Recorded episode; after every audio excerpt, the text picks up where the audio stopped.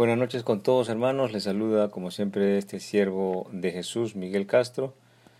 Gina, muchas gracias por estar con nosotros en esta noche. Buenas noches hermanos. Continuemos con el Evangelio cronológico de Jesús, la visita de los sabios. Oremos juntos.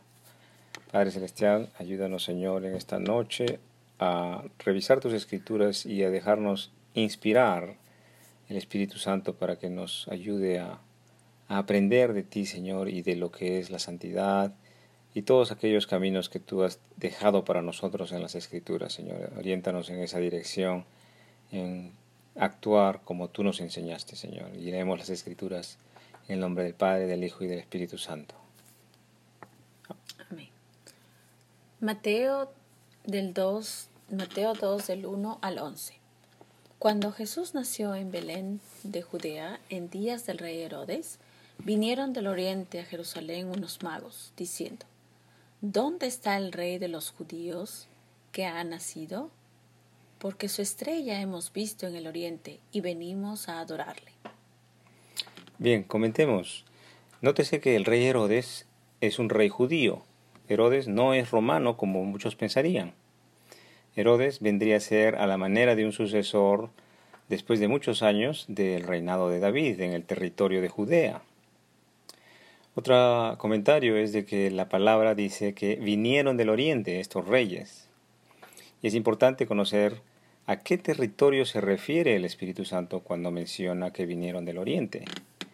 Los estudios de expertos afirman que se refiere a que en la tierra de Babilonia, en esos días, en estos días es Bagdad, Irak, que está irrigada por los ríos Tigres y Éufrates, vivían allí ciudadanos judíos que serían descendientes de Daniel, que movidos por el Espíritu Santo realizan una travesía desde Babilonia, aproximadamente mil a mil seiscientos kilómetros, hasta Jerusalén, hasta Belén. Y esto a lomo de bestia, un viaje tan largo similar al que hace Abraham desde Mesopotamia hasta Canaán. Pregúntese usted, ¿cómo es que estas personas, los reyes, deciden hacer un viaje de 1600 kilómetros aproximadamente, más o menos como desde Hilo hasta Chiclayo al lomo de bestia. ¿No le parecería que estas personas están inspiradas por el Espíritu Santo, es decir, son santas y desean adorar al Hijo de Dios? ¿Quiénes harían un viaje tan largo para conocer al Rey de los judíos? ¿No serían ellos mismos judíos los que desean visitar al rey de los judíos? De igual manera, en este momento, muchos hileños hacen el viaje a esta emisora al momento del programa para escuchar las enseñanzas de Jesús, ¿verdad? Revisemos con detenimiento el término magos y dejémonos inspirar por el Espíritu Santo.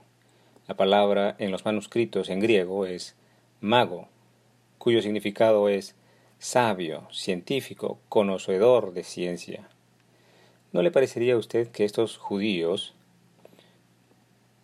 no hacían salir el conejo del sombrero ni tampoco la paloma debajo de la manga, sino que estos hombres serían conocedores de la ubicación de los astros, conocedores de la geografía, de la matemática e inventores de artefactos para la agricultura o el transporte, pero además hombres de abundante oración y conocedores de las escrituras y de sus profecías. Es así como explicamos que estos hombres, guiados por el Espíritu Santo, pueden hacer un viaje tan largo y dar con el preciso lugar en Belén donde encuentran al Salvador, Jesucristo. ¿No le parece? ¿Le inspira el Espíritu Santo en este pensamiento, en este sentido? Estos reyes dicen claramente que han visto su estrella y vienen a adorarle.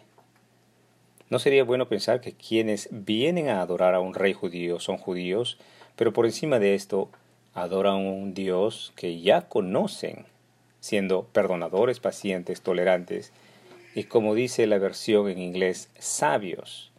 La versión traducida en inglés no dice magos, sino sabios, que es una palabra que inspira de mejor manera una mejor traducción de la palabra en griego, ¿no le parece?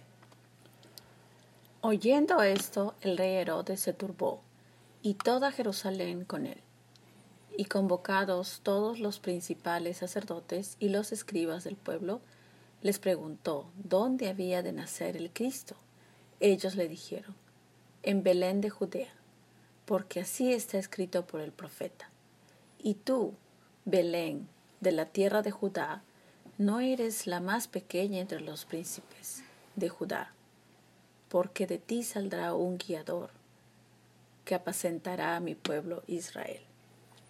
El rey judío, Herodes, se turbó, se fastidió, dice la escritura, pues no quiere perder su riqueza, no quiere perder su palacio, en estos días su propiedad, no quiere perder autoridad, no quiere perder reputación e imagen. ¿Le parece algo familiar como la reacción de los hombres naturales de hoy en día? Herodes llama, vamos a decir, a sus propios magos, a otros magos que están a su servicio. La palabra les describe a estos sus magos como sacerdotes y escribas, conocedores de las escrituras y de la profecía. Pero ahora estos no son sabios como los que vienen de Oriente, pues aunque conocen la profecía del nacimiento en Belén, tal como le aconsejan a Herodes, no se dan cuenta de la maldad del rey y de sus intereses, y continúan sirviéndole. Es decir, estos otros magos del rey son religiosos, pero religiosos vanos, de tradición, pero no llevan el espíritu dentro de ellos, ¿no le parece? Entonces Herodes, llamando en secreto a los magos, indagó de ellos diligentemente el tiempo de la aparición de la estrella. Y enviándolos a Belén dijo, Ir allá y averiguar con diligencia acerca del niño.